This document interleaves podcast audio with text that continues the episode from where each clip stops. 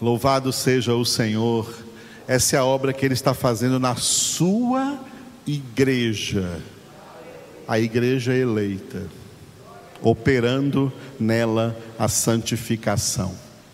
Na última parte da nossa congregação, estamos no livro dos Atos dos Apóstolos, capítulo 15, versículos de 13 a 18, a conclusão positiva em que Tiago, que não era um apóstolo, mas escolhido para ser o primeiro bispo da igreja de Jerusalém, diante das preleções do apóstolo Pedro e dos apóstolos Paulo e Barnabé, neste concílio de Jerusalém.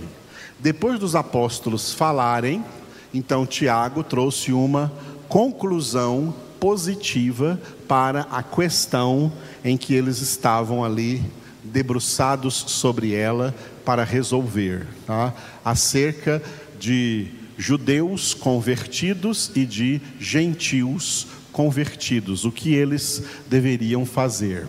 Nesta conclusão positiva de Tiago, ele citou primeiro as palavras de Pedro, versículos 13 e 14, que foi o que nós vimos ontem e citou também palavras dos profetas lá do Antigo Testamento, reconhecendo que já era plano de Deus ainda na antiga aliança alcançar pela fé gentios e não apenas israelenses.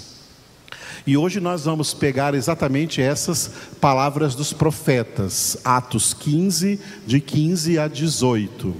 Tiago no versículo 15, ele cita um desses profetas. Fala de todos os profetas, mas cita um deles, que é o profeta Amós.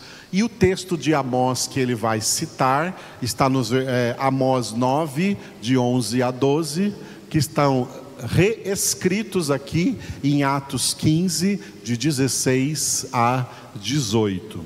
Então, primeiro no versículo 15, Tiago cita Amós.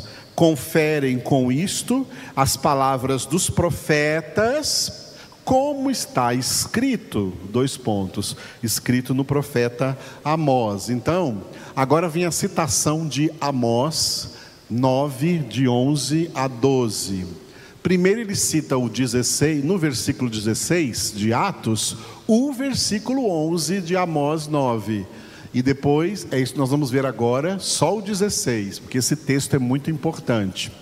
E à noite vamos ver o Amós 9, 12, citado aqui em dois versículos dos Atos 15, 17 e 18.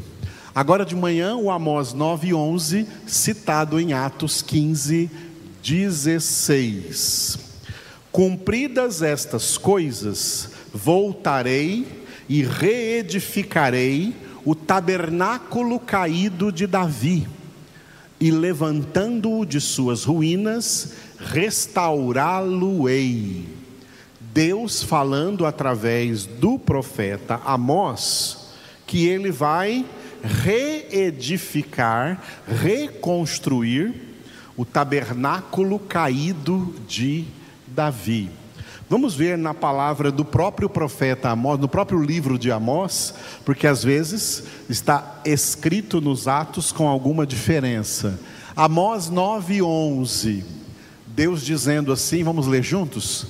Naquele dia levantarei o tabernáculo caído de Davi, repararei as suas brechas e levantando-a das suas ruínas, restaurá-lo-ei como fora os dias da, nos dias da antiguidade. Ficou meio claro ali, né? então não consegui ler às vezes. Muito bem. A mesma profecia, Deus dizendo através do profeta Amós: Levantarei o tabernáculo caído de Davi e o restaurarei. Tem muitas heresias que são pregadas ainda hoje por aí acerca dessa profecia, tá? dessa profecia de Deus levantar o tabernáculo caído de Davi. Por que tabernáculo caído? Tabernáculo caído de Davi se refere ao povo da antiga aliança, ao antigo Israel que falhou diante de Deus, sucumbiu espiritualmente, decaiu de Deus, decaiu da fé e perdeu. Tabernáculo caiu, Israel caiu. O cumprimento dessa profecia não é no restabelecimento do reino de Israel, que os judeus esperam até hoje e que Cristo não fez, e por isso eles não aceitaram Cristo como o verdadeiro Messias, porque para eles o verdadeiro Messias vai cumprir essa profecia, restaurando o reino de Israel, levantando o reino de Israel. E Jesus veio dizendo: Não o meu reino, o reino do meu Pai, o reino de Deus, não é deste mundo. Eu não vou levantar Israel e nação nenhuma. Essa foi uma das razões pelas quais Israel não recebeu Jesus, porque eles estão esperando um Cristo que exerça um poder de política e restaure a nação politicamente na face da terra, o Senhor não vai fazer isso, Ele não quer nem saber dessa política suja que está por aí. Só os sujos entram nessa política suja que está por aí, não só no Brasil, mas no mundo todo. Filhos de Deus não participam disso. Filhos de Deus não são cabos eleitorais. Filhos de Deus na terra exercem o papel de pregar o Evangelho e de orar por todos os homens indiscriminadamente e pregar o Evangelho a toda criatura. Nós não entramos em política, muito menos em política partidária, porque isso é um reino dividido e um reino dividido não pode subsistir. O nosso reino é um reino indivisível, o reino de Deus. Por isso a nossa nação não é mais o Brasil, viu, irmãos? A nossa nação não é mais o Brasil, a nossa pátria não é mais o Brasil. Filipenses capítulo 3, versículo 20, está escrito: A nossa pátria é no céu, de onde nós estamos aguardando o nosso Salvador, Jesus Cristo, que transformará o nosso corpo miserável num corpo de glória quando ele voltar. A nossa pátria está nos céus. A nossa bandeira não é verde e amarela, a nossa bandeira é o Senhor. Está escrito na palavra: Jeová Nissi, o Senhor é a nossa bandeira. E também no Cântico dos Cânticos de Salomão, a sua bandeira sobre nós é o amor. Aleluia. Nós somos povo de Deus, não temos e nem buscamos aqui pátria permanente. Enquanto estamos aqui, como cidadãos, damos a César o que é de César, pagamos à nação os impostos que ela nos cobra, por injustos que sejam. Pagamos os impostos, isso é dar a César o que é de César mas dê a Deus o que é de Deus. Você é de Deus, eu sou de Deus. Não dê a César o que é de Deus. Evangélicos na política e pastores aí, falsos pastores, eu digo logo de cara, incitando evangélicos a entrar na política, e agora tem pastores aí incitando evangélicos a ir defender o presidente no dia 7 de setembro, sair na rua quem fizer isso é apóstata. Não é de Deus. Jesus não faz isso. Filhos de Deus não se prestam a esse papel. Nós não fomos comprados pelo alto preço do sangue de Jesus para nos tornar cabos eleitorais de quem quer que seja. Nós não temos partido político. A Bíblia diz 1 Coríntios, para não ter nem sequer partidos entre nós na igreja, não haja partidos entre vós na igreja. Quanto mais participarmos de partidos políticos, todos promíscuos e longe da palavra de Deus, da verdade absoluta. Não participamos desta política, porque nós somos propriedade de Deus. Dai a Deus o que é de Deus. Não é para dar a César o que é de Deus. Saindo na rua aí, estão dando para César o que é de Deus. Nós damos a Deus o que é de Deus. Nós somos povo de Deus. A nossa esperança não está em políticos, a nossa esperança não está em política, a nossa esperança não está em presidentes, em governadores, em prefeitos, em vereadores, em senadores, em deputados. A nossa esperança está no Senhor. Esperei confiantemente no Senhor, e ele se inclinou para mim e me ouviu quando clamei por socorro. Nós somos um povo diferente. Não somos um povo para entrar nessa raça maligna de política. Não pertencemos a isso. Nós pertencemos a outro. E o firme fundamento de Deus permanece tendo este selo: o Senhor conhece os que lhe pertencem.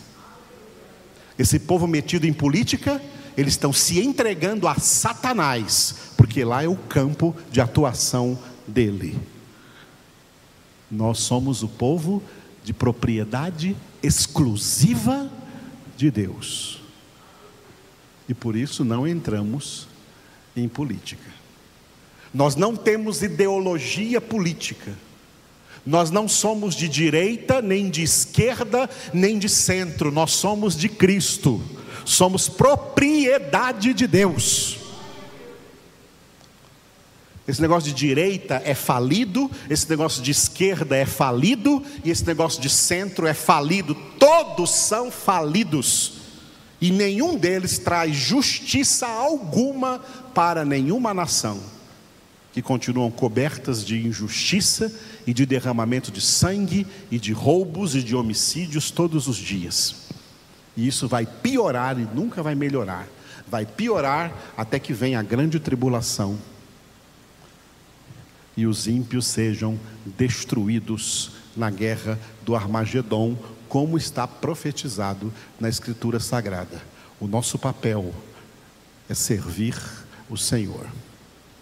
O tabernáculo caído de Davi, que Deus vai reedificar, o cumprimento dessa profecia é a edificação da igreja de Cristo.